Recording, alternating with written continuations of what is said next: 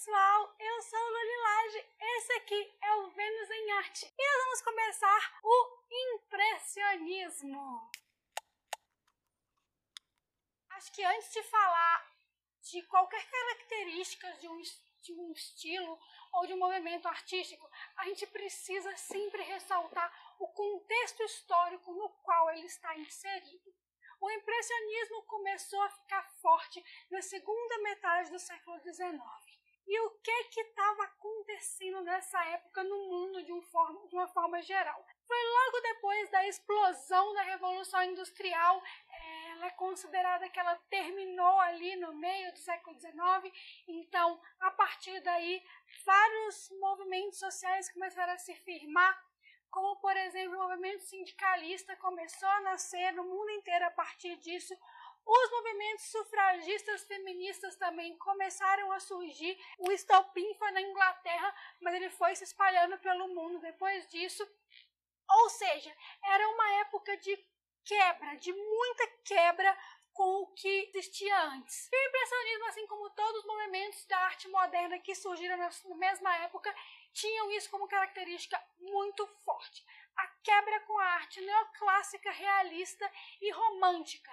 É, novas visões, novas maneiras, é, tentar sair um pouco dessa regra que existiu tão fortemente até então. É quase como uma regra contra regra, por assim dizer. Como o nome já diz, o objetivo da, artístico nesse movimento era retratar a impressão que o artista tinha daquele ambiente. Eles raramente criavam cenas e imagens, normalmente eles pintavam baseados na vida real em grande parte em ambientes abertos. Eles exploravam muito isso da luz e sombra, é, mas existem também retratos e cenários fechados é, presentes na, na arte impressionista. Esse nome surgiu quando Louis Leroy foi fazer uma crítica a uma pintura do Monet chamada Impressão Nascer do Sol. E nessa crítica ele disse que, como era uma impressão, a pintura tinha o deixado impressionado. E a partir daí, vários críticos de arte começaram a usar o termo de forma pejorativa, é, criticando no sentido negativo mesmo a, o trabalho desses artistas. E só que eles assim, eles mesmos com o tempo passaram a se chamar assim, eles adotaram o nome. Bom, eu sempre digo que a partir do momento em que você adota o nome que é usado como crítica, ele perde o seu tom negativo e vira algo positivo. E foi isso que os próprios impressionistas fizeram com o termo impressionista. O grande, o grande mundo do impressionismo, ele teve grande influência, foi na França. A França, ali na capital, em Paris e nos arredores, era uma região mais boêmia, um pouco mais liberal. A França sempre foi esse país mais aberto a quebrar com, com o que é o tradicional. Ali foi o berço do impressionismo. Ele teve seu, seu, sua relevância em vários lugares da Europa e em outros lugares do mundo também, não só na Europa. E esse grupinho inicial de, de dos grandes impressionistas, que era realmente quase um clube mesmo, eles se reuniam e eles apresentavam outros artistas, inclusive as mulheres impressionistas, em sua grande maioria, eram mulheres que tinham esses homens como patronos, era formado de pessoas como é, o Manet, o Manet não se considerava tanto economista, mas ele fazia parte desse grupo. Monet, Renoir, Degas, Gaudin e Pissarro, entre outros, mas esses são os principais é, da época. E aí, quais são as características desse movimento? Ele era um movimento meio sem regra no que diz respeito a material. Então a gente vê pintura impressionista em diversos materiais, desenho, gravura, até um pouco da escultura impressionista, que ela tinha essa característica de não ser tão certinha de usar luz e sombra, mas ele tinha alguns, não regras, mas algumas características mesmo, que é o que formam esse conjunto, como qualquer movimento artístico tem.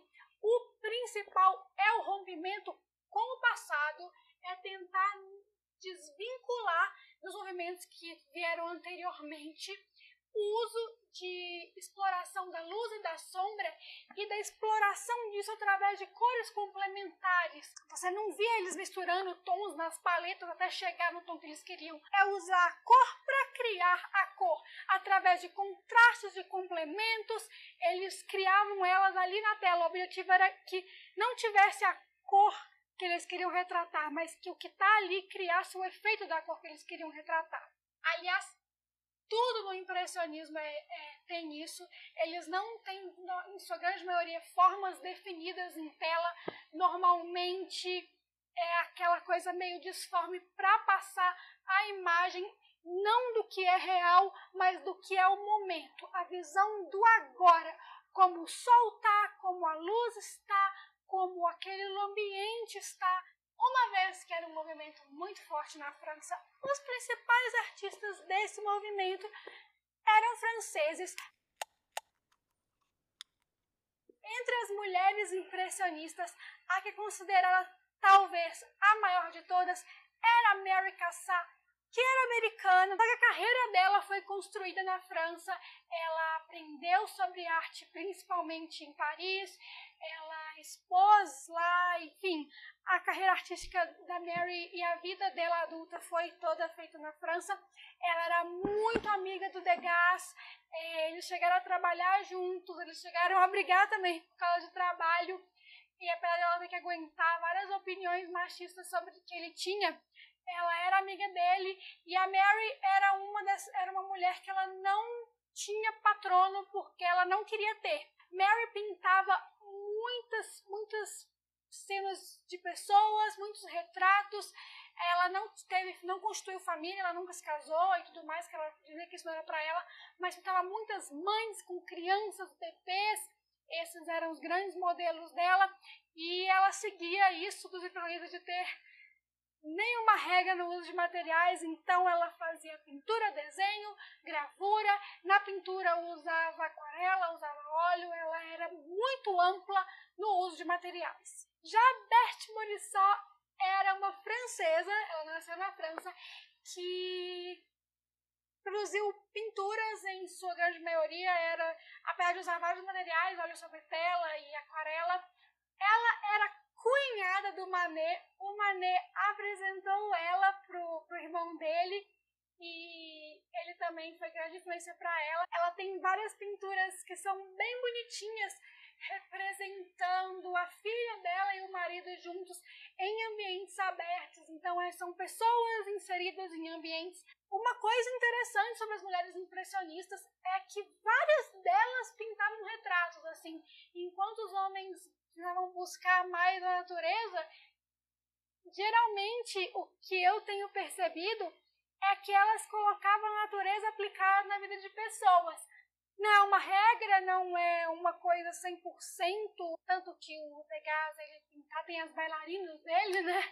Mas é uma coisa muito frequente. Marie Breckman, também uma francesa, sofreu preconceito do próprio marido, que também era pintor, o Branquemont. É, inclusive, ele fazia questão de não deixar que ela tivesse a influência que ela queria ter, apesar de que ela era considerada a impressionista que mais se aproximava dos ideais impressionistas. Ainda assim, o marido dela achava que ela não era boa o suficiente, mas ela produziu muita coisa legal, ela também era muito boa.